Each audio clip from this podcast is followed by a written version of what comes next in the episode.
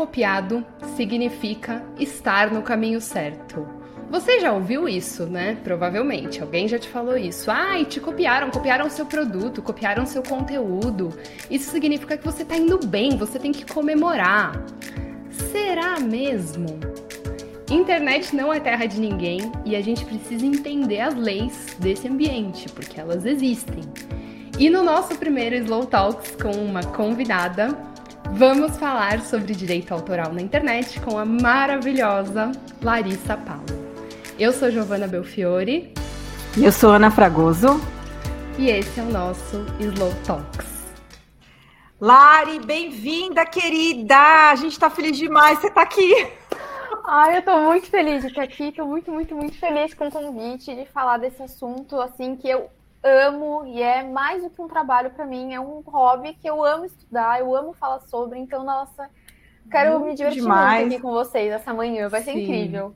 Eu queria dar as boas-vindas aqui para quem está ao vivo aqui com a gente também, pessoal, a Tânia, a Cibele, o Lucas, pessoal que está mandando, manda um oizinho, manda carinhas felizes aqui para a gente, a gente vê que vocês estão aqui ouvindo esse episódio novo. A gente está super empolgada de fazer, porque é um assunto, né, Gi? Que nem Nossa, a gente sabe tanto assim, né? Precisa de alguém especialista, né? É, e é assim, a internet é meio recente, né, gente? Então, há pouco tempo que eu descobri que eu precisava me proteger e proteger a minha marca, né? Então, a Lari é a advogada responsável pelo registro das minhas marcas. Eu aprendo muito com ela, ela posta vários conteúdos lá no Instagram dela. É, tirando essas dúvidas comuns que, na verdade, a gente nem sabe que tem, na maioria do tempo. E aí, quando acontece alguma coisa, a gente fica, o que, que eu faço agora? Ou eu não faço nada, eu acho legal, porque eu fui confiado, né? Então, Lari, eu queria que você se apresentasse, falasse um pouquinho o que, que você faz, né? Esse seu universo. Bom, é, meu nome é Larissa Palo, como vocês já ouviram, e eu sou advogada especialista em propriedade intelectual. E afinal, o que, que é propriedade intelectual? É a área mais legal do direito. Além de ser a é. área mais legal do direito, é a área que cuida das criações humanas. Então, desde os direitos autorais, que estão ligados à arte, livros, literatura, assim, coisas, obras científicas, também tem a propriedade industrial, que é marcas, patentes, desenhos industriais, softwares e tudo isso. Então, é esse universo totalmente incrível ligado à criatividade e vários outros setores da sociedade. Então, a gente lida com artistas, com químicos, engenheiros, e é essa minha área de especialização pela qual eu sou apaixonada. É, eu tenho uma visão mais humanista né, do direito, então eu gosto de atender as pessoas de uma forma diferente do, dos advogados tradicionais. E eu estou muito honrada de estar aqui e hoje vou falar para vocês um pouquinho sobre como que funciona é, a propriedade intelectual no ambiente virtual. Por quê? É, desde que começou a pandemia, muitos negócios mudaram para o digital. E é algo muito novo. Embora muitas pessoas já atuassem na internet, já tivessem site, Instagram e tudo mais, agora é um universo digital e é um universo totalmente novo para muita gente. Então a gente muitas vezes se depara com momentos em que alguém copia né, o trabalho de uma pessoa, um post, troca o arroba, e daí a gente fica, é, é legal isso? Eu posso fazer isso?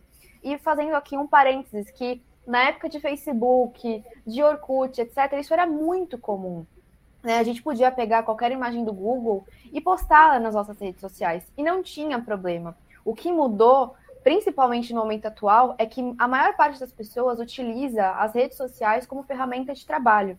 E a partir do momento que você monetiza o seu conhecimento, ele passa a ter um outro valor, né? Não é só um valor de, ah, nossa, tô aqui, achei legal, vou repostar. Não. A partir do momento que você pega algo, né, que é propriedade intelectual de outra pessoa, para agregar valor ao que você oferece, você pode estar violando o direito de alguém. Então é isso que a gente vai falar aqui hoje. E eu espero. Além que... de outras coisas. Além de outras coisas, Sim. mas fiquem à vontade para mandar dúvidas e perguntar. Sim. Porque às vezes o que parece muito óbvio para quem já está inserido na área, não é óbvio para quem está de fora. E é muito importante que isso seja óbvio para vocês também, porque o direito autoral ele não tem que ficar preso só a quem trabalha com isso. Ele é um dever assim de todo mundo, sabe? Todo mundo tem que saber, porque não é só um direito meu de advogada, não, é um direito de todo mundo. Toda pessoa em algum momento da vida é autor. Todo mundo é criativo, todo mundo cria alguma coisa em algum momento. Então é um direito de todos. Ai, que lindo. Já amei essa abertura. Já tô... E esse foi o Slow Talks. Isso. É, Com essa fala maravilhosa. Não, perfeito. Perfeito. Ô, Lari, eu queria começar um pouquinho contando da minha experiência com o registro da minha marca. E você também trazer um pouquinho, né, é, o que eu percebi. Então, o slow marketing, ele é um termo que no Brasil ele não, não era muito utilizado, né? E eu comecei a usar isso como nome do meu negócio. E acabei é, em um momento assim de tipo, tá, agora que eu realmente eu vou seguir esse caminho, né? Que eu vou construir alguma coisa é, com esse com essa marca, com esse nome, né? Chegou a hora de registrar. Eu fui bem é, roots, eu fui lá e fiz sozinha, tipo, me enfiei lá e vi como era, né? Bem capricorniane, bem o meu estilo, né? Aquela coisa. Tipo, ai, vamos fazer, vamos, mas eu vou fazer, né? E é, eu queria que você falasse um pouquinho do. Por que, que você recomenda as pessoas realmente a terem um registro de marca, né? Porque aí eu comecei a perceber é, no, antes de eu ter essa marca registrada, eu achava meio. Ah, será? É, eu achava que era uma coisa muito séria, que era tipo, nossa, né? Só. Será? Sei lá, realmente a Disney precisa registrar a marca. Eu não preciso. Isso, tipo, quem sou eu para registrar uma marca, não é mesmo? Então, é, eu, a, minha, a minha dúvida veio um pouco desse lugar que você falasse um pouquinho em relação a registro de marca, porque a gente tem essa visão mesmo de que, ah, eu não preciso disso também. Pff, quem sou eu? Quem... Amanhã não sei se eu vou estar usando isso, se eu vou querer. Então, pff, fale. Eu achei engraçado isso que você falou de registrar sozinha, que é um parênteses importante que eu gosto de trazer, que o processo de registro de marca, você não precisa necessariamente ser advogado para fazer. Pode ser qualquer pessoa que faça um cadastro no INPI, e é isso aí, você pode fazer. A questão é, o que é pouquíssimo divulgado é o que, que pode acontecer durante o processo. É, quais são as análises feitas pelo, pelo analista do INPI. Então, isso é bem importante a gente prestar atenção antes mesmo até de criar uma marca, porque é algo que as pessoas às vezes não se atentam. Então, às vezes investem muito em identidade visual, não pesquisam, né? Às vezes o profissional da área não tem familiaridade com, com o INPI, não sabe da importância do registro de marca, então às vezes a pessoa, sei lá, investe 3, 4 mil reais numa marca que às vezes já existe. E ele nem vai poder registrar isso. Então, por que, que é importante? Porque é só através desse registro que você tem a propriedade da sua marca. E assim como qualquer outro bem, é, o certificado de registro é o que comprova que você é dono dela. Porque senão é você está só falando. Então, como que você comprova que você é dono do seu, do seu apartamento. Você tem a escritura, você tem um documento que comprova que, que, aquele, que aquele apartamento é seu. Com a marca não é diferente. Então, assim, é uma coisa que eu acho importante desmistificar é exatamente isso. O registro de marca, ele não é para as grandes empresas. Eu gosto muito de lembrar que as grandes empresas um dia foram pequenas empresas. Então a Amazon, é, a, Disney, gente, todas essas empresas incríveis, a própria Apple começou na garagem deles. Então, assim, todas essas grandes empresas só conseguiram chegar onde elas estão hoje porque elas, porque elas tiveram uma visão além do momento presente.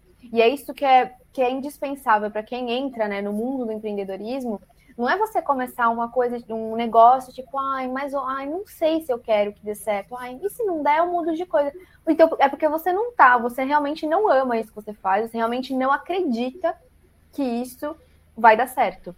Porque tem uma Sim. frase que eu, é, é muito isso, né? E, e, eu acho interessante também, Lari, talvez, né? Eu já, eu, você esclarecer também para as pessoas. Eu quero que você fale um pouquinho de como estava o seu trabalho antes da pandemia e como ficou o seu trabalho durante e pós-pandemia, é, porque teve realmente uma, uma demanda altíssima de novas pessoas no ambiente digital. E como que foi para você, né, esse movimento? Olha, antes da pandemia, um pouquinho antes, em 2019, eu trabalhava num escritório. Então, minha experiência já era, assim, bem tradicional, de ir lá num lugar, num lugar físico, trabalhar das 9 às 18, atender as pessoas. Então, assim, eu já estava, em 2019, eu já estava me programando para começar o meu próprio negócio. Então, em janeiro, quando eu comecei a divulgar o meu trabalho no Instagram, porque antes era só o boca a boca, estava bem tranquilo, assim, nos primeiros meses. Chegou março, abril, junho. Gente, julho, o que, que foi julho? Porque as pessoas viram que, gente, essa pandemia não vai acabar em 15 dias, que nem as pessoas falavam no começo, né? Ah, não, 15 uhum. dias, daqui a pouco tá tudo normal. Chegou julho, as pessoas estavam, meu, é, tá tudo fechado, academia fechada, como que a gente vai ter renda, né? Pra, como que a gente vai monetizar o nosso conhecimento? Então as pessoas migraram para o digital e aí começaram a, a, começaram a ter conflito. Porque chegaram, vai, muita gente que não tinha Instagram, criou o Instagram e quando criou, viu, uau, nossa, já tem um, outro Instagram com o mesmo user que eu, e agora? Como é que eu vou fazer? Então, foi aí que as pessoas começaram a notar a importância de você registrar algo que para muitos parece nossa, é muito besteira isso, sabe? Ah, eu só vou registrar quando, sei lá, eu ganhar um milhão de reais e aí vai valer a pena ter isso. Só quando você ganhar um milhão de reais, eu sinto muito te dizer, se você não tiver registrado sua marca, alguém já vai ter registrado antes. Vai custar muitos mais milhões de reais para resolver. Eu um parênteses para para pro caso da fadinha do skate, gente, o que para mim ficou muito comprovado de que a gente, o registro de marca ele não é importante só para o empresário, mas ele é algo para te proteger. E acreditem, tem muita gente que ganha dinheiro, e é horrível falar sobre isso, mas eu acho que é extremamente necessário, porque é um lado que as pessoas não falam. Tem muita gente que ganha dinheiro aplicando golpes nessa área.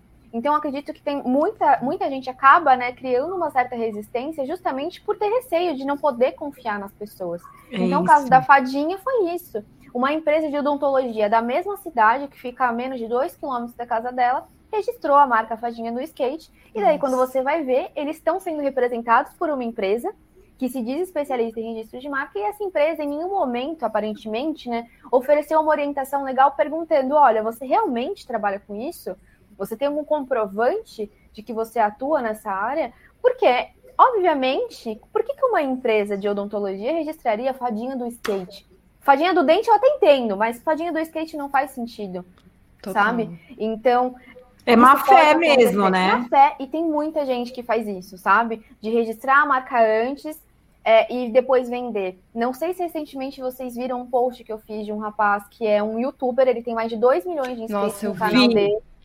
E assim, gente, é. assistindo o vídeo dele, eu fiquei chocada, porque aparentemente ele tá super mal orientado. Porque o registro de marca não é aquele bicho de sete cabeças que ele tava falando, sabe? Não é aquele, nossa, não posso falar. Gente, é óbvio que você pode falar. Ele tem vários direitos, ele já usava aquela marca há muito tempo, só que ele nunca, nunca, nunca, nunca foi procurar um advogado para saber o que, que eu preciso fazer para proteger o meu negócio. Daí o que fizeram? Registraram a marca dele antes, notificaram e falaram: Ó, oh, a gente quer 40 mil reais. E daí o que ele teve que fazer?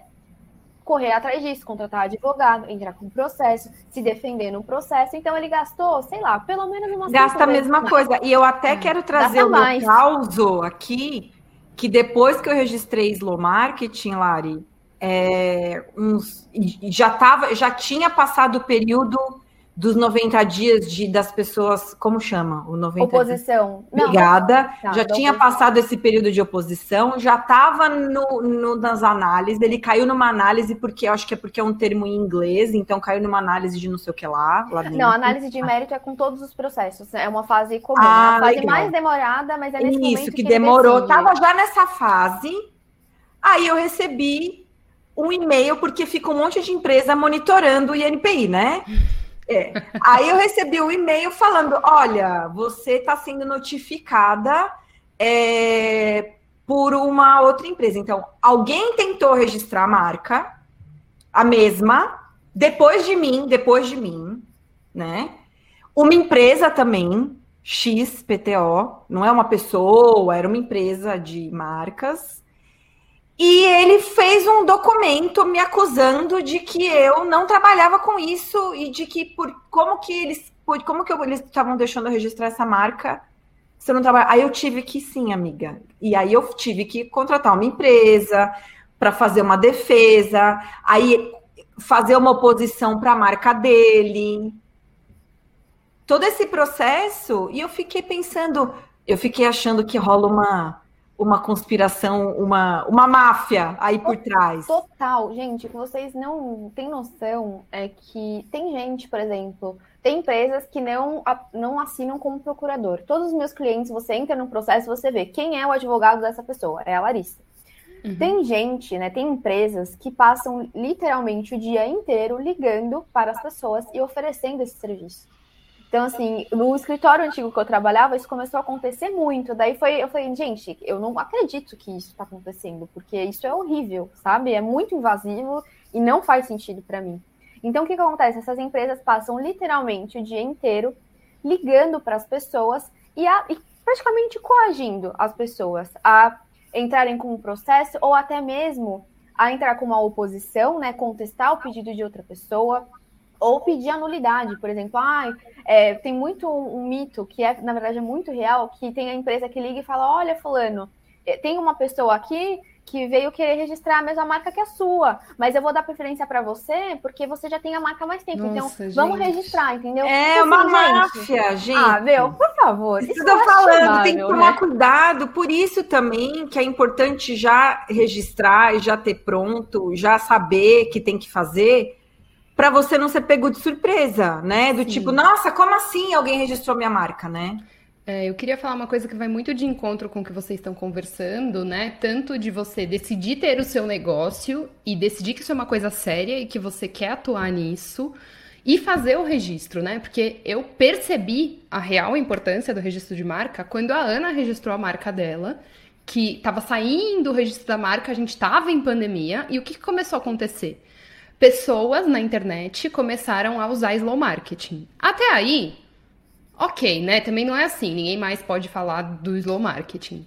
Mas algumas pessoas começaram a fazer coisas, eu lembro uma época, workshop por 10 reais, workshop por 20 reais de slow marketing. Você ia ver o que a pessoa estava fazendo e não tinha nada a ver com slow marketing. E quando você tem o registro da marca, você, né, a Lari pode explicar melhor, você tem essa segurança de falar para a pessoa, olha, você não pode usar slow marketing. Você não pode fazer isso, né? É, então é o que eu falei, é ponderar, né? Essa pessoa está contribuindo para o meu mercado, está contribuindo para o meu trabalho, ou não. Ou ela está tipo, fazendo uma coisa nada a ver que vai afetar negativamente o meu trabalho e eu preciso pedir para ela tirar do ar. O registro de marca, tipo, dá esse direito de você fazer isso, né? E aí também, eu, particularmente na minha experiência, eu demorei um tempo para entender, né? Então a primeira vez que eu falei com a Lari foi lá atrás e eu fiquei pensando, meu, será que é essa marca mesmo que eu quero registrar? É nesse caminho mesmo que eu quero seguir, né? Porque daí o registro dura um tempo, né? Todo um processo, investimento de tudo. E aí, quando eu tive certeza, eu falei, não, tenho certeza, então eu quero registrar as minhas marcas, quero fazer acontecer. Então, é, Lari, conta um pouco o que o que pode, o que não pode, quais, quais os direitos que a gente recebe quando a gente registra a nossa marca para as pessoas entenderem, né? Tipo, o que, que engloba, se, se a minha marca é meu nome, então se eu decidisse continuar como Giovanna Belfiore, é necessário é, um registro de marca? Como que funciona tudo isso? É, eu acho importante falar, pegando esse gancho que você falou do slow marketing por workshop de 10 reais, e o nome disso é concorrência desleal, a gente chama, tá previsto em lei. É, e o registro, você ter o registro da marca, você pode coibir esse tipo de prática. A gente consegue ver, vou aqui pegar exemplos de empresas maiores para a gente conseguir visualizar. Claro. É, não sei se recentemente vocês tiveram acesso ao caso do Star Coffee e do Starbucks. Vi, é, é o tipo de prática desleal também. que as pessoas fazem. Então, assim, com o registro de marca, se a, a, o Starbucks não tivesse o registro, ele não poderia notificar a Star Coffee e falar: opa, peraí, você está copiando a minha marca. Você está provavelmente vendendo um café horroroso. As pessoas estão indo aí achando que é a minha empresa e não é. Então, o registro da marca não só ele te dá a propriedade, como ele te dá o direito de zelar pela integridade da sua marca. E o que, que é zelar pela integridade?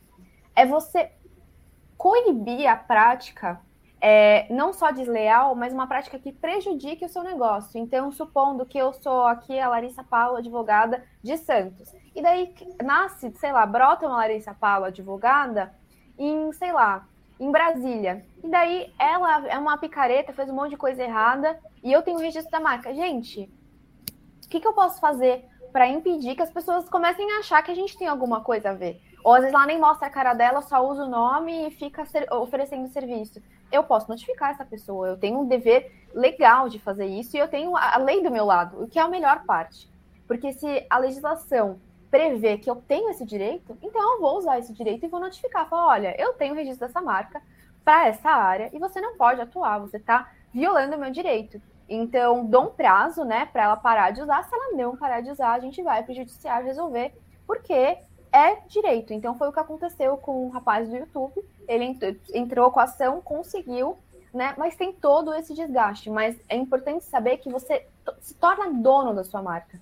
E é como se fosse algo, não é como se fosse, é algo seu. Então, assim como você, quando você compra algo, você cuida de algo, né? Que, sei lá, você compra essa vela e você quer o bem dessa vela, você quer que ela seja sua, você quer cuidar dela, você não vai deixar uma pessoa ficar pegando essa vela e, sei lá, tacar na parede, sabe? Você vai zelar para que ela fique bem e você possa usufruir dela. E com o registro da marca você tem esse direito. E não só isso, né? É, uma coisa que eu acho bacana sempre é você saber que a sua marca ela é uma fonte de, de renda para você. Não só para você, mas ela não só ela em si, mas ela pode gerar outras coisas para você. Então você pode licenciar a sua marca o que é algo muito comum com as marcas bem grandes. E hoje em dia a gente está vendo muitas collabs entre influenciadores e marcas, então isso está muito ligado ao licenciamento, que é você oferecer, nada mais, eu brinco que é emprestar a sua marca para outra pessoa usar, então ela não vai ter que investir em branding, não vai ter que investir em identidade visual, porque ela vai pegar a sua marca emprestada e vai ganhar dinheiro com isso. E ela Bem vai te pagar. Eu gostei dessa ideia. É maravilhoso. Não, isso vai muito de encontro com o um workshop gringo que eu e a Ana participamos e que o cara falou muito de licenciamento, né? É uma coisa muito interessante, mas precisa ser feito com estrutura, né, gente? Então, Sim, né? tem suas é. marcas, contratem isso. a Lari é e façam direito. Estruturas, estrutura. Não, e o licenciamento é uma baita fonte de renda. Como que a gente vai na CIA e vê blusa de, da, de Hogwarts vendendo lá, de Harry Potter? Como que a gente vê blusa da Disney? Licenciamento. Então a Disney, ela não tá, ela não faria nada que não fosse vantajoso para ela. Então ela tá vendo uma forma de se inserir em outro mercado e ganhar dinheiro. Então ninguém, assim, a marca é uma fonte de renda por Eu já estou fazendo planos. Maravilhoso. E você pode vender a cabeça... sua marca também. Não, mas, Lari, eu quero entrar num assunto que é polêmico. Eu quero, eu quero Bora. um pouquinho para o outro lado aqui, que é relacionado a conteúdos. Como o nosso público, a maioria das pessoas aqui é creator, né? A gente cria, acho que a Lari frisou de novo. Bora. Ah, voltou. Voltei. Bom, como a gente aqui, a maioria de nós é creator, né? E a gente trabalha com criação de conteúdos, muitas pessoas que acompanham o trabalho aqui, o meio da Gi, também tem esse perfil, né? Eu quero entrar nessa seara do, tá, do internet realmente não ser mais uma terra de ninguém, né? É, e, e queria entrar um pouquinho, na, sair um pouquinho de registro de marca, entrar um pouquinho na questão da, do, dos direitos autorais, né? O que é que realmente a gente pode fazer é, quando as pessoas copiam a gente, é, o, o, como a gente consegue evitar, como a gente se defende, ou como a gente também. Você postou no seu stories uma pergunta que eu gostei muito, que era é, como que é, eu o que é diferente, o que, é inspiração versus cópia, por exemplo, né? Então eu queria entrar um pouquinho nisso, Gi. Socorro. E também, só um parênteses, o que fazer quando é cópia-cópia? Porque teve uma vez, gente, agora eu vou contar um caos, porque isso já aconteceu tanto comigo. Eu tava, eu tava rolando meu feed, aí eu vi, uma pessoa que eu seguia. Aí eu vi lá um texto, eu falei, nossa, eu conheço esse texto. Aí eu falei, nossa, foi um texto que eu escrevi pro Instagram da minha mãe, porque eu faço criação de conteúdo para ela. E a pessoa pegou o texto, fez, mudou um pouquinho a imagem, fez na identidade visual dela. Aí eu olhei e falei, meu, fui eu que escrevi isso. Aí eu falei, o que, que eu faço agora? Aí eu não fiz nada. E também já aconteceu de uma pessoa copiar minha marca, minha identidade visual. É tipo assim, copia, mas não faz igual. Aí é tipo a Mônica feia. Sabe assim? Ficou tipo quase igual. E aí eu até achei que tinha sido a minha designer que fez. Eu fui conversar com a minha designer, porque, tipo, ela não é. Ela não é esse tipo de gente, mas eu perguntei pra ela. E ela falou, não. E nesse caso, como mexeu muito comigo, porque, tipo, putz, a minha marca só eu sei o que aconteceu até eu decidir contratar uma designer e fazer esta marca deste jeito, né? Então, do eu mesmo. O texto, tipo, tá, mas a marca visual do eu. E era muito parecido. E aí eu entrei em contato com a pessoa e ela falou que nada a ver. E, tipo, ela falou, deu dois tapinhas no meu ombro, falou nada a ver. Eu contratei uma designer para fazer e a sua marca é comum, né? Esse estilo da sua marca é comum. Ainda e um beijo e até mais. entendeu? E aí, realmente, quando eu conversei com a minha designer, eu sei que pro, provavelmente imagem e texto e tal tem suas diferenças, não sei. E ela falou: olha, a gente tem o registro da sua identidade visual, mas pra gente fazer qualquer coisa precisaria ser exatamente igual nesse caso, né? Que foi o que minha designer explicou lá. Enfim, eu acho que tem vários. Nem sei se eu entendi direito, mas no fim eu falei: ah, eu vou fazer o quê? Deixa quieto, sabe? Passa. Então, assim, isso é muito comum, né? Tipo, essas foram os dois, as duas vezes mais assim, para mim. Mas eu, a Ana, a gente já viu outras coisas, né? Então, sei lá, a gente começa a falar de um assunto.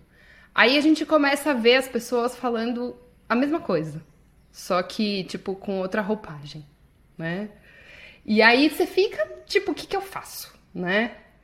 E pode ser que a gente copie alguém sem querer também, né? E aí, né? então, né? É. Por favor, comente. São duas perspectivas diferentes, né?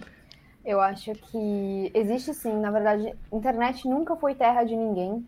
É, a questão é que, como é o mundo digital, né, ainda é algo muito novo, embora não seja tão novo assim, ele, tá, ele ainda não tem as barreiras bem delimitadas da forma que a gente vê na, no, por exemplo, no direito penal, no direito civil. Então, é mais difícil. É não, tudo que não é palpável tem, gera um pouco mais de insegurança, sabe? Gera um pouco mais de dificuldade.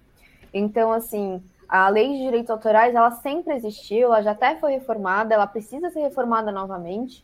E nela, ela, ela é até um pouco genérica no conteúdo dela, porque ela não especifica, por exemplo, conteúdo digital. A única coisa que ela coloca é: são protegidos por direitos autorais todas as obras criadas, é, todas as obras advindas do espírito humano, é, feita de qualquer natureza, daí eles colocam obra artística, científica, literária, expostas em qualquer meio, né, é, tangível ou não, que já existe ou que venha a ser inventado. Então é aí que a gente coloca a internet, que a gente coloca as coisas, por exemplo, o TikTok, essas coisas novas.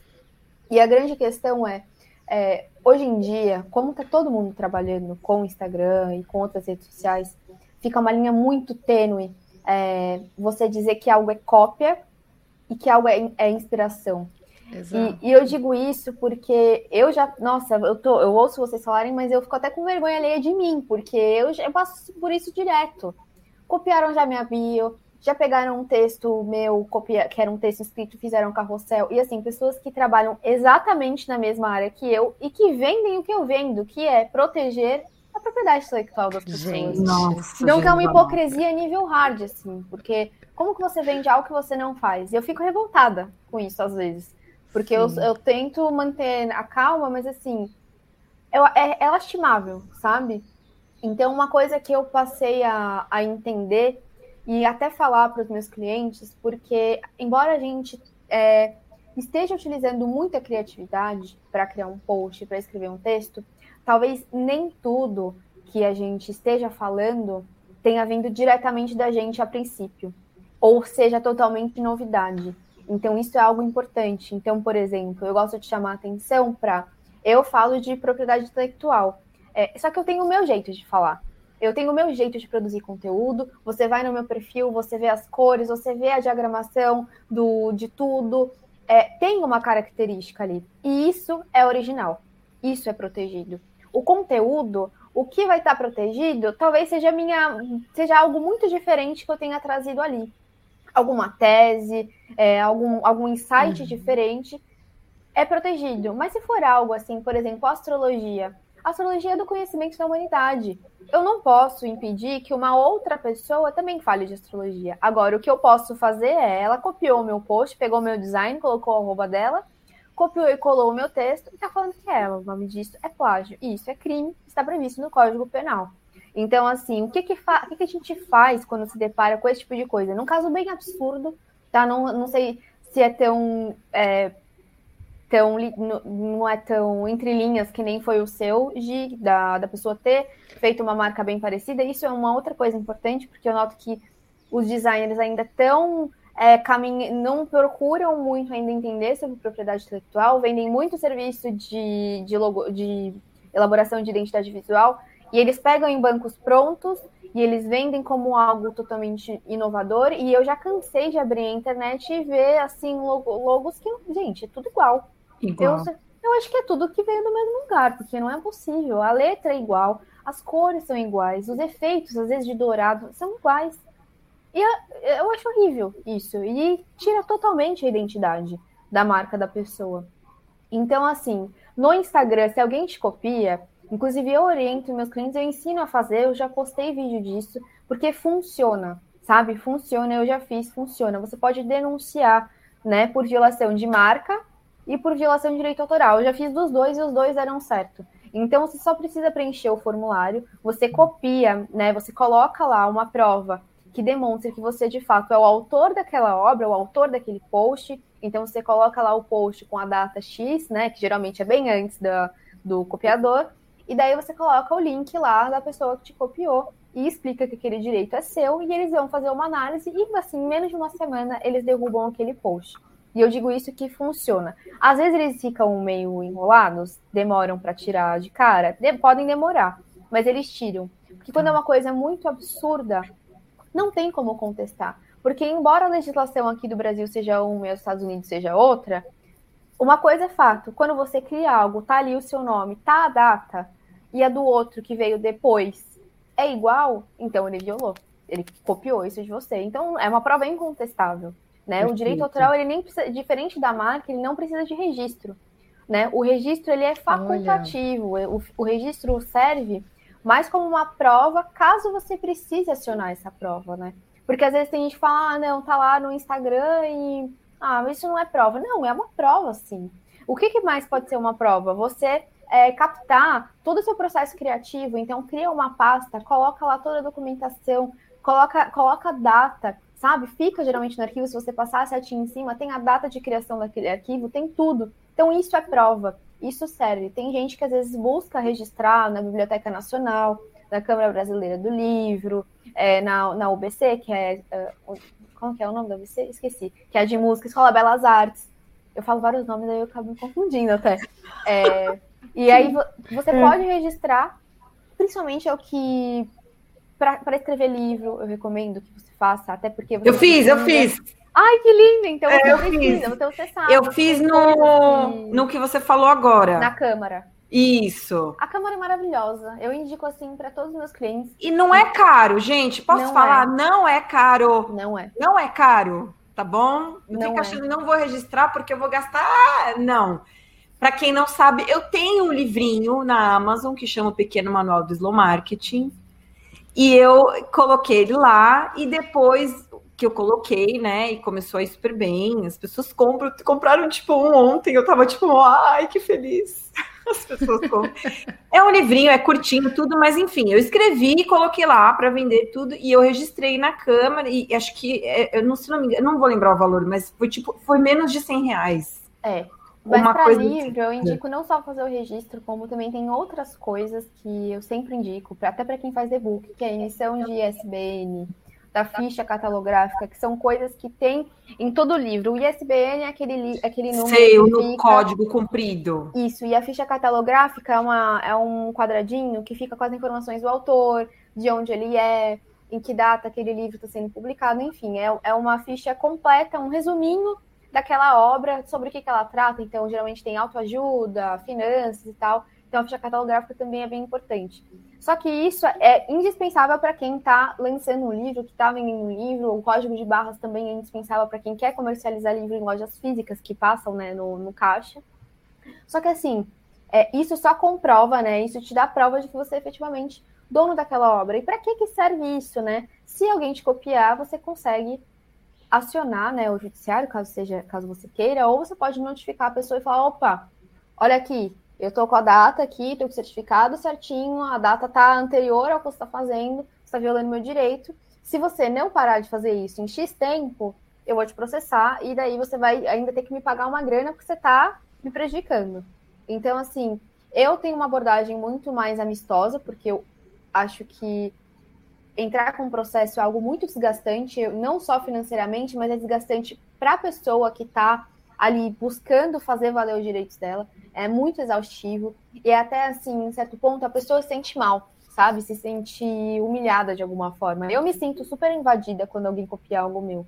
Então eu é. tento evitar isso e resolver na conversa. Então eu me apresento bem amistosa, Porque às vezes a pessoa fez de má fé, mas ela viu que a coisa engrossou, ela quer volta atrás. Tem gente que vai até o fim e se lasca no final, né? Que nem a gente tem visto aí um monte de condenação por plágio, como no caso do Lucas Luco e etc. Então, assim, plágio é detectável, é, ele é crime e você pode ter que gastar muito dinheiro para pagar a pessoa que você está copiando, como foi o caso Ô, do Lari, Daniel Alves. Qual é a diferença de cópia e plágio? Desculpa a pergunta. Cópia e plágio, na verdade, é a, é mesma, a mesma coisa. coisa. O plágio ah. é você pegar algo de outra pessoa e fingir que é seu.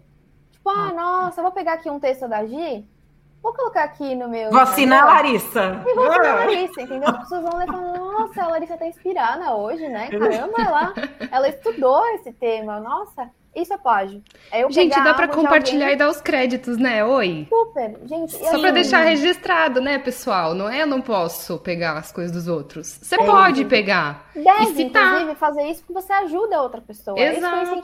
Mas esse é o ponto que eu percebo que as pessoas não querem ajudar o original. Elas Exato. gostariam elas de ser o original e aí elas acabam. Eu não vou falar porque senão vai saber. Vai levar para ele, né? Vai Mas vamos lembrar que lá no nosso TCC, por exemplo, a gente usa várias referências e a gente é ensinado a colocar lá as referências. A gente perde a gente nota se a gente não põe a referência certa. Sim. Citação, é super comum, né? Então, assim, também, gente, eu também não quero que quem esteja ouvindo fique pensando, meu Deus, eu não posso fazer nada. Você pode, pega, pega, pega o post da Lari, compartilha o post da Lari e fala, eu concordo com isso pega o meu texto e coloca lá o meu site, coloca lá o meu, meu arroba, que seja, né? A gente faz muito isso nos nossos negócios, eu e a Ana também, né? É uma prática comum. A gente tá o tempo todo estudando, e por estar o tempo todo estudando, é óbvio que eu não vou ignorar que eu estou estudando e pensar assim, então, então já que eu não posso falar disso, agora eu vou criar uma coisa totalmente do zero da minha cabeça só para não citar o fulano. Não, pega o que o fulano falou e põe lá, põe a referência, tudo. E eu acho que tudo isso que a gente está falando aqui também tem muito a ver com qual é a sua intenção com o que você está colocando no mundo. E assim, se você tem um negócio, você precisa se enxergar como um empresário. Então, você pensar nisso, né? A gente conversa muito sobre isso no Slow Business Hub, porque o empreendedorismo ele foi meio distorcido.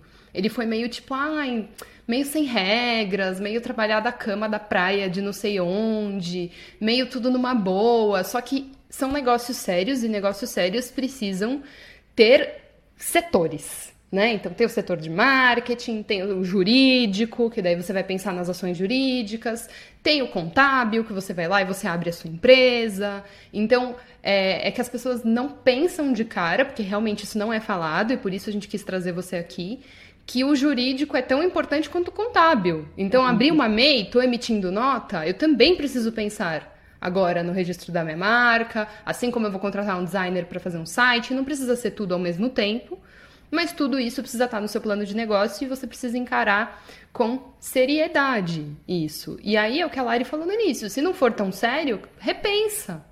Se esse negócio que você está fazendo não for tão sério para você, a ponto de você olhar para tudo isso com seriedade, tipo, meu, pensa, né? Porque existem outros caminhos e eles também são super válidos, né? Então dá para trabalhar de outras formas também. Então isso tem sido encarado dessa maneira tem sido super importante para mim. É, de entender a seriedade do que eu tô pondo no mundo, quais são os meus objetivos, o que, que eu vou fazer com isso, onde eu quero chegar, por que, que eu quero me prevenir, né? Então, acho que tudo isso a gente considera. E ver que não tem nada de errado em você, às vezes até pedir, eu gosto muito de pedir autorização para as pessoas e isso me aproxima delas, é, principalmente das pessoas que a gente admira, sabe? Acho que a gente pode escolher se aproximar de quem a gente admira ou se afastar, porque a partir do momento que a gente copia uma pessoa que a gente admira, a gente está invalidando o trabalho dela e está sim invalidando também, porque em algum momento você tem alguma coisa aí na sua cabeça que diz, ah, eu não sou capaz de criar algo bom que nem isso, ou eu vou ser menos suficiente, eu vou ser menos bom, bom se eu não, se eu der referência para essa pessoa. Então eu vou aqui fingir que é algo meu. Então isso te, te afasta de quem você admira.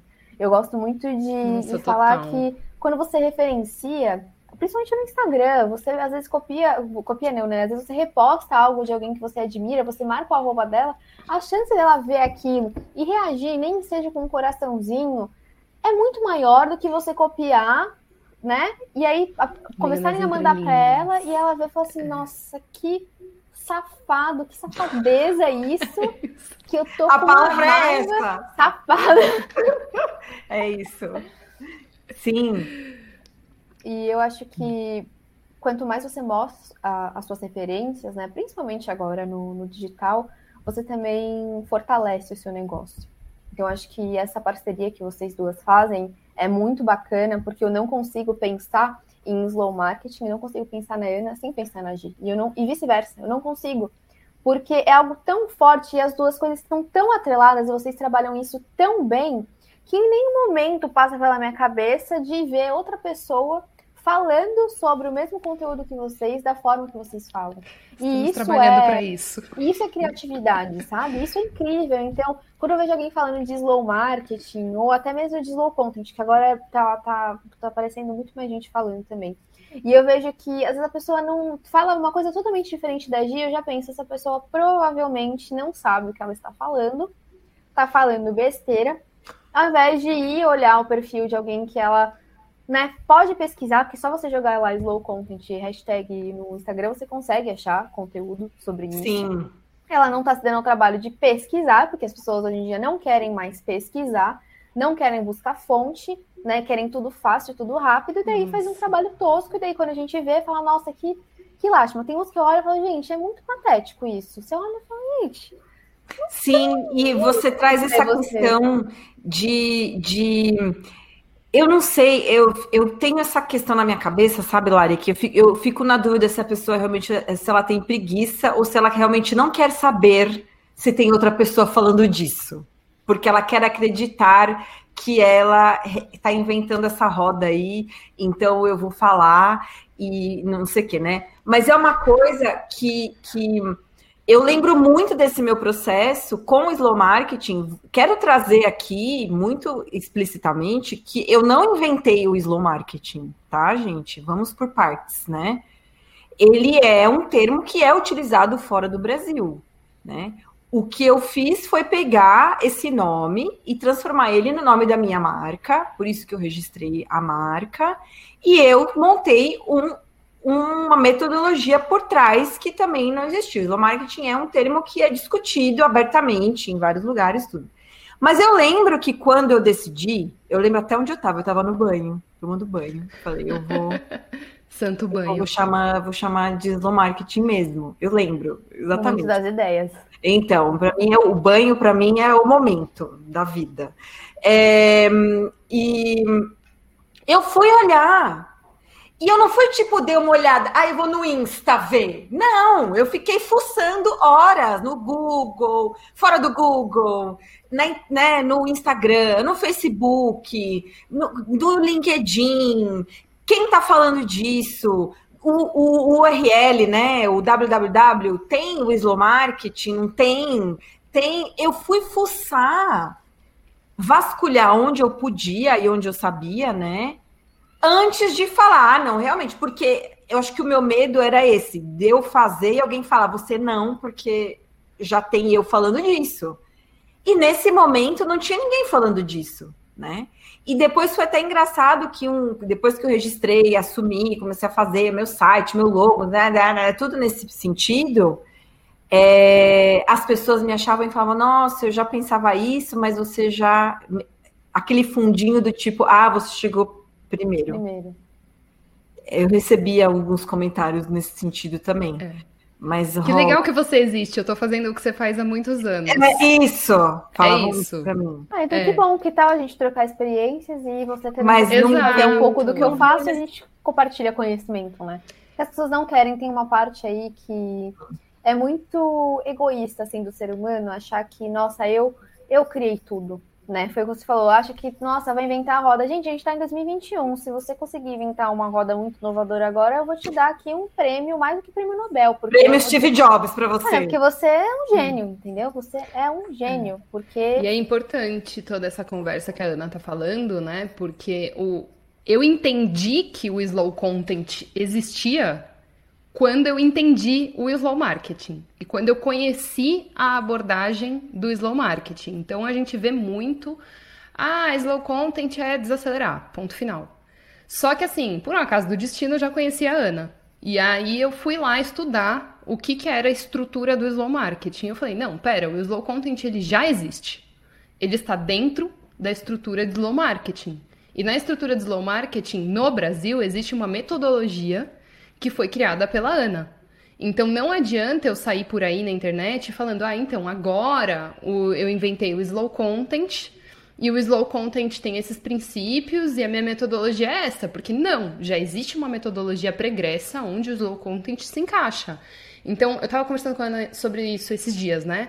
Isso foi muito importante, porque sem essa análise, eu ia estar tá não descentralizando, mas eu ia estar tá bagunçando a informação do slow marketing no mercado. Então, se eu criasse uma coisa diferente, totalmente diferente, que não tivesse nenhuma relação com o slow marketing, né? Eu ia, tipo, confundir as pessoas, né? Então a Ana ia apontar uma direção, eu ia apontar outra, a gente ia falar talvez a mesma coisa, só que tipo a gente ia fazer uma bagunça no mercado. E se a gente quer criar uma coisa séria e estruturada, eu preciso entender que a Ana chegou lá atrás, estruturou o slow marketing e que o slow content entra, agrega sim, vai para um caminho que o slow marketing talvez em algum momento não vá, ou sei lá, né? A gente conversa muito e pronto. E se não fosse a Ana, seria outra pessoa que eu entraria em contato e falaria, olha, tipo, tô pensando que o meu trabalho ele se encaixa no slow content, ele é slow content, o que, que você acha? Né? Vamos conversar, vamos tomar um café, como que a gente pode trabalhar junto? Então, eu acho que você falou uma coisa muito poderosa aqui, Lari, que é a conversa, né? Não é nem tipo, ah, eu fui copiada, chegar com os dois pés no peito falar, meu advogado vai te processar né? Nem copiar descaradamente, é tipo a conversa, é para isso que as redes sociais existem, é para isso que a internet existe, é pra gente conversar, é pra gente se conectar e tudo. E, e fazer esse lugar rico. E não, tipo, uma guerrinha idiota de quem chegou primeiro, de quem tá mais certo, né? Eu acho que é sobre isso. perde quando isso acontece, né? Eu acho que.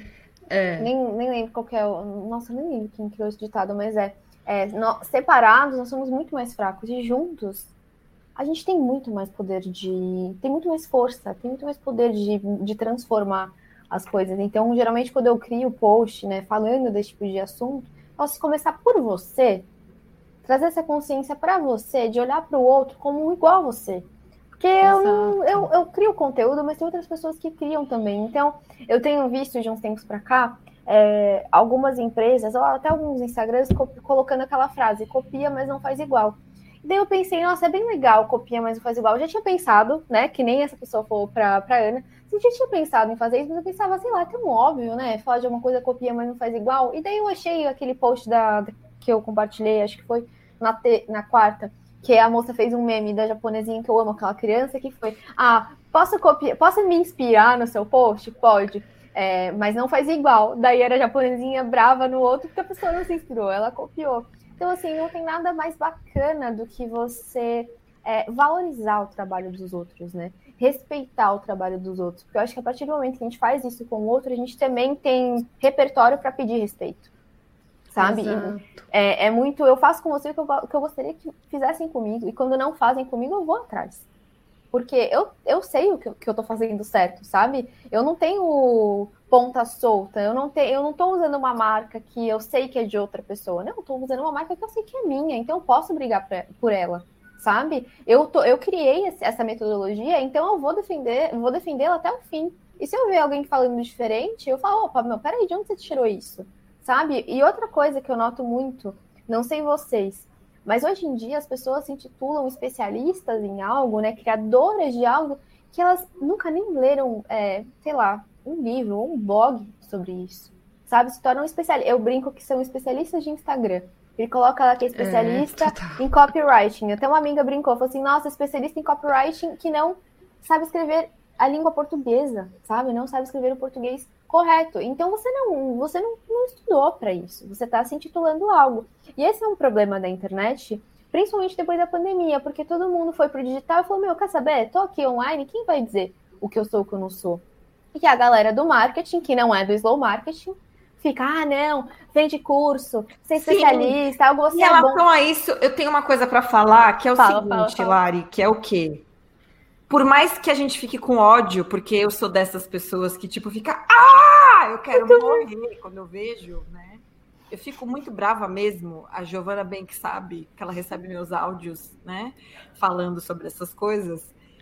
Eu acho que é importante a gente também trazer aqui essa consciência de que essas pessoas não vão perdurar no tempo, né? Então, também é interessante a gente talvez notificar, mostrar, falar, se a pessoa continuar e fazendo, ou copiando, ou falando pataquada em relação a um assunto que você manja muito, né? A mesma coisa que eu amanhã abrir um perfil para falar de propriedade intelectual, porque eu tive um slow talks com a Larissa. Então agora eu posso. Pô, como não?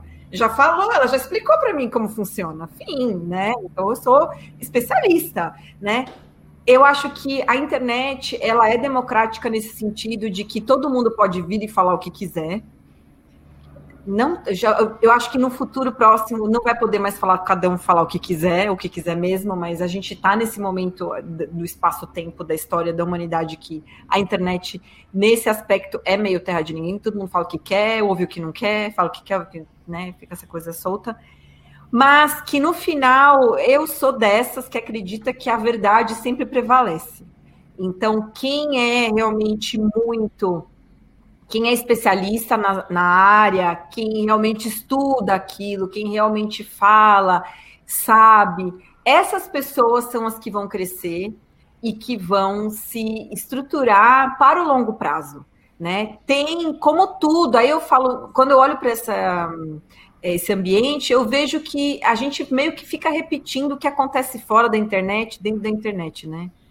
E, e, tem, sempre tem os golpistas, tem. Vai ter golpista, gente. Os golpes. Vai ter vendedor na porta falando: entra aqui, vem aqui comprar um negócio. Dez vezes. Total. Vai o último, é, aí, vai querer. O golpista, vai ter o advogado de registro de marca golpista.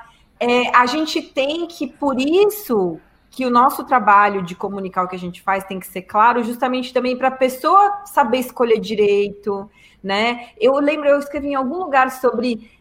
Eu já escrevi sobre isso, depois eu preciso achar, Gi. É, como que a gente percebe que a pessoa está tentando fazer um, um, profissional de marketing, está tentando entregar para a gente um marketing que é agressivo demais? O que, que eu evito? Então, a gente também educar as pessoas a prestar atenção quando é golpe, também é uma forma da gente ajudar a melhorar esse ambiente, né, que a gente vive. Porque, tipo, Exato. tipo, eu não vejo que isso vai acabar. Não, nunca, nunca vai acabar, porque existe desde que existe a humanidade, sempre vai existir. Mas é, essas pessoas, é, elas atrapalham um pouquinho, mas elas ajudam muito, porque é aí que os bons profissionais conseguem se destacar. Então, o profissional que copia, é, por exemplo, a pessoa que vai lá e copia um post meu e, sei lá, tá falando lá uma baita análise de algo que eu fiz. É, se alguém for lá e falar assim, eu vi que você falou sobre isso, eu tô com um caso parecido, você consegue me ajudar? A pessoa não vai conseguir te ajudar. E se ela te ajudar, ela, ela, ela pode até falar que vai conseguir te ajudar e ela vai fazer algo mal feito. Você vai receber um serviço mal feito, você vai falar, opa, tá mal feito isso aqui, tá uma porcaria. Então, o seu serviço é uma droga, eu não te indico para ninguém, ainda vou reclamar de você na internet, Exato. sabe? É isso que acontece. o que é falso, né? O que a cópia, ela não se, ela não se mantém, ela não consegue. Porque o que é a mesma coisa que você usar uma máscara e fingir que você é uma coisa que você não é. Em algum momento, isso vai ruir. Em algum momento vai cair. Porque não, não tem como você hum. sustentar por muito tempo. Então, cópia, copiar a marca de alguém lá, o Starkoff, foi descoberto o Starkoff, os golpistas que Exato. pegaram a marca do, do youtuber não conseguiram. Então, assim, embora o digital pareça a terra de ninguém, quando a gente vai atrás, eu acho que esse é um detalhe importante, né? É, eu não sei vocês, mas às vezes eu, até eu noto que eu tenho uma certa dificuldade em procurar reparação do, do meu direito, sabe? Então, às vezes eu sou muito mal atendida em algum lugar e eu vou vai no restaurante eu pago os 10%, sei lá, eu pago. Eu não viro e falo, opa, adoro uma capricorniana, gente. Capricórnio com ascendente em Capricórnio. E eu ainda falo, e eu ainda falo, eu não vou te dar os 10% porque o atendimento foi ruim demais. Exato. E a pessoa é isso que a assim, gente precisa fazer. Então, eu Aí a pessoa pensa, opa, peraí, então eu fiz um serviço mal feito, a pessoa percebeu que eu estava de má vontade e ela não quando dói. Às vezes dói uma vontade, às vezes dá uma. né? Mas às aí. Vezes não tá afim mesmo, né? E é a pior coisa que tem. E a gente precisa aprender a, a ir atrás. A, se a net fizer uma cobrança a mais, a gente liga lá e fica três horas na linha. Fica. Mas fala, ó, vocês não, vocês co cobraram valor a mais, eu não vou pagar. Ai, Entendeu? É chato, Exato. é cansativo, é difícil correr atrás, né, de fazer valer o nosso direito autoral, a nossa a proteção da nossa marca, ou qualquer outro direito, até como consumidor, porque hoje em dia na internet a impressão que eu tenho é que aparentemente o Código de Defesa do Consumidor ninguém ouve, né? Ninguém, nossa, ninguém presta atenção, então tem lá o prazo de arrependimento de sete dias que tem muita gente que não dá, que parece que é, ó, oh, nossa, eu tô fazendo porque eu estou aqui, eu sou gente boa. Não, você tá fazendo porque é a lei, tem gente que não faz, sabe? Ou técnicas de, de persuasão que não são permitidas pela legislação. Então, assim, é, parece terra de ninguém? A princípio, quando a gente baixa um olho de uma forma generalista, é.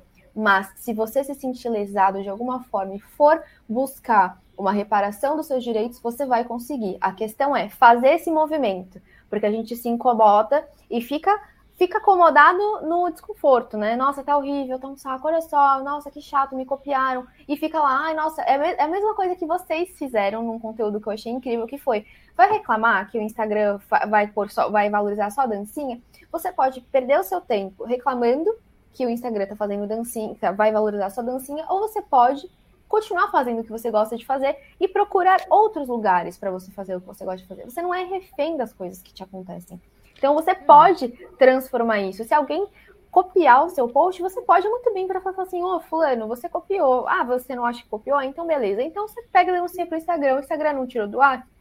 Entra, entra com uma notificação extrajudicial. Não respondeu? Ação judicial. Algum lugar vai resolver. É, é cansativo, mas existe como fazer valer os seus direitos, sabe? É, é importante que a gente tenha essa noção. A lei é para todos às vezes a preguiça, né? Ou até não é preguiça, não, nesse caso não é preguiça, é o medo de ter que lidar com isso e até a vontade de não querer enfrentar, porque realmente é muito cansativo. Mas a lei existe e se a gente for atrás, a gente consegue fazer valer o que é nosso, sabe? Porque o que é nosso, ninguém vai tirar. A gente tem que defender, sabe? Seja o direito autoral, seja o post que você cria, o texto, a sua tese, tudo. A gente tem que zelar pelas coisas que a gente cria e não pode ter não pode deixar para depois, sabe? Porque de tanta gente deixar para depois, vira uma bolona de neve e daí quando você vê, ah, deixa, as pessoas estão copiando porque ah, é muito é, bom. Você se diminui.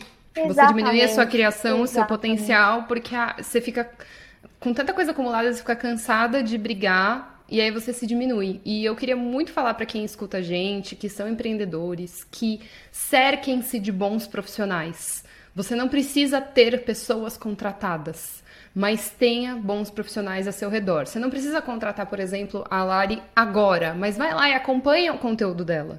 Porque ela já explica muita coisa, ela já esclarece muita coisa ali. E quando for a hora, você tem essa pessoa que você já acompanha, que você conhece e que você pode contratar.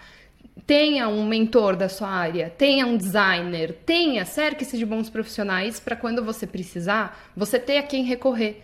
Porque assim, nem todo mundo é Capricórnio com ascendente Capricórnio, né, Ana? Já eu prefiro mil vezes falar, Lari, quero registrar minha marca, registra aí pra mim, manda os boletos tudo, que Sim, eu tô feliz, perfeito. né? É, e às vezes, às vezes as pessoas ficam querendo muito abraçar o mundo e aí enlouquece e fala, ah, empreender não é para mim. Não!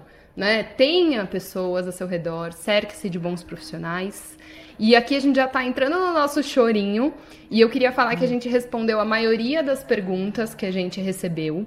Eu recebi algumas perguntas bastante específicas para cada tipo de negócio que a gente não vai conseguir responder aqui, né? Porque seria preciso muito mais tempo para tipos específicos de negócio, tipos específicos de produto. Então, se, tá, se o bicho tá pegando aí, procure a Larissa.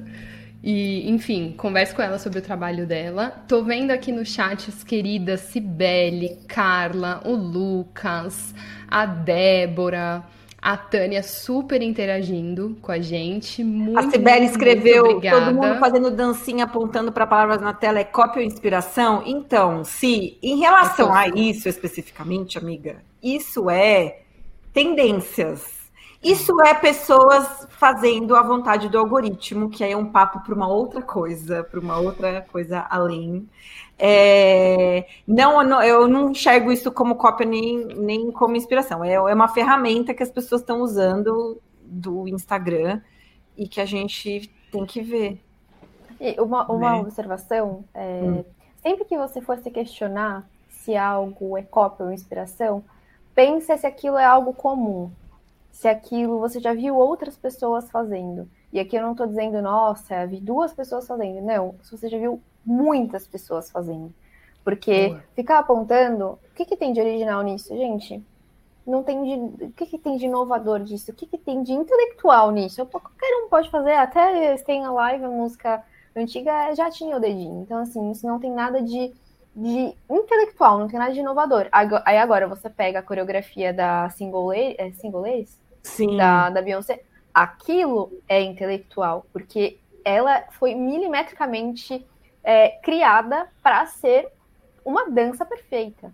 Então isso é protegido. Agora, ficar aqui ou fazer trend, gente, é, são coisas muito superficiais, assim. E, vivendo no mundo digital, não dá pra gente querer falar que tudo é cópia. É uma coisa que, assim, é, a gente tem que falar sobre isso, e às vezes eu falo para os clientes, eles ficam bravos comigo. Mas eu prefiro que vocês fiquem bravos comigo do que eu mentir para vocês e vocês saírem para ir brigando com todo mundo, achando que todo mundo tá te copiando. Não, nem sempre as pessoas estão te copiando. Às vezes é uma tendência. E tá todo mundo fazendo. E se você fizer também, você vai ser mais uma, mais uma dessas pessoas. Você pode escolher não fazer, que nem as dancinhas. Eu nunca me rendi às dancinhas e não vou me render, porque não gosto das dancinhas, entendeu? Exato. Então, é isso. Né? E uma última observação, Por só favor. a a Gi falou das dúvidas. Eu sempre produzo muito conteúdo nessa área, mas eu também fico muito disponível quando eu sinto assim que a pessoa quer de fato conversar sobre, sobre propriedade intelectual, etc. Eu sempre fico muito disponível para conversar sobre. A não ser que seja uma coisa muito cabeluda, muito profunda, que daí precisaria de uma análise muito mais aprofundada, daí realmente não tem como. Mas se for uma coisa de querer conversar sobre, entender mais sobre, como levar isso para o seu trabalho, eu estou sempre disponível pelo Instagram, sabe? Eu adoro essas trocas. E também, se você sentiu que a sua dúvida não foi respondida aqui, também fica à vontade para me chamar. Que a gente troca uma ideia, a gente conversa e às vezes se não ficou claro, né? Surgiu alguma dúvida aqui que a gente não respondeu, também estou sempre aberta para conversar, porque é o conhecimento, né? Como eu falei no começo, o direito autoral é um conhecimento que não é só para quem atua na área, é para todos, é um direito de todos. Então, é meu dever, até como né, estudando essa área, sendo especialista nessa área, ajudar outras pessoas a terem acesso a esse conhecimento também. Então, Ai, gente, tá comigo. tá vendo? É por isso que a gente criou o Slow Talks. É para trazer esse tipo de gente para falar aqui. Ai, meu Tô Deus. muito feliz. Gente maravilhosa, né? Essa conversa poderia durar horas poderia. aqui. Quero muito te agradecer, Lari. Gente, sigam, coloquei o Instagram dela aqui no nosso chat. Se vocês precisam do serviço de alguém, eu super recomendo. Vou ficar esse ano inteiro e mais o quanto precisar sendo cliente da Lari. O atendimento dela é muito diferenciado mesmo mesmo. É, então eu super recomendo. E eu queria dar aquele nosso aviso de praxe aqui que o Slow Talks é uma pequena amostra das conversas que a gente tem lá dentro do Slow Business Hub, que é um hub de negócios criado pela Ana, para a gente fazer isso que a gente faz aqui com mais profundidade. A gente tem temas mensais ali dentro. Então esse mês a gente está falando sobre simplificar para crescer, com mais detalhes ali dentro, tendo trocas, nossos encontros ao vivo. E o nosso site é slowbusinesshub.com para quem quiser conhecer. E a gente se vê no próximo Slow Talks. A gente se vê ao vivo e se escuta no Spotify e no Apple Podcasts. Muito obrigada. Lari, você é maravilhosa. Muito obrigada. É, a gente sai com o coração quentinho, porque realmente a gente faz isso, disso uma coisa muito maior do que ela realmente é, né? Então dá pra. Tem jeito, gente, de consertar tudo isso, né? É isso. Obrigada, querida. Obrigada, obrigada. pelo convite. Amei. Tô, tô disponível para os próximos, se tiver também. Ah, Obrigada. Vamos repetir. Teremos amei. mais assuntos com a Larissa. Teremos, com amei. certeza. Amei, amei.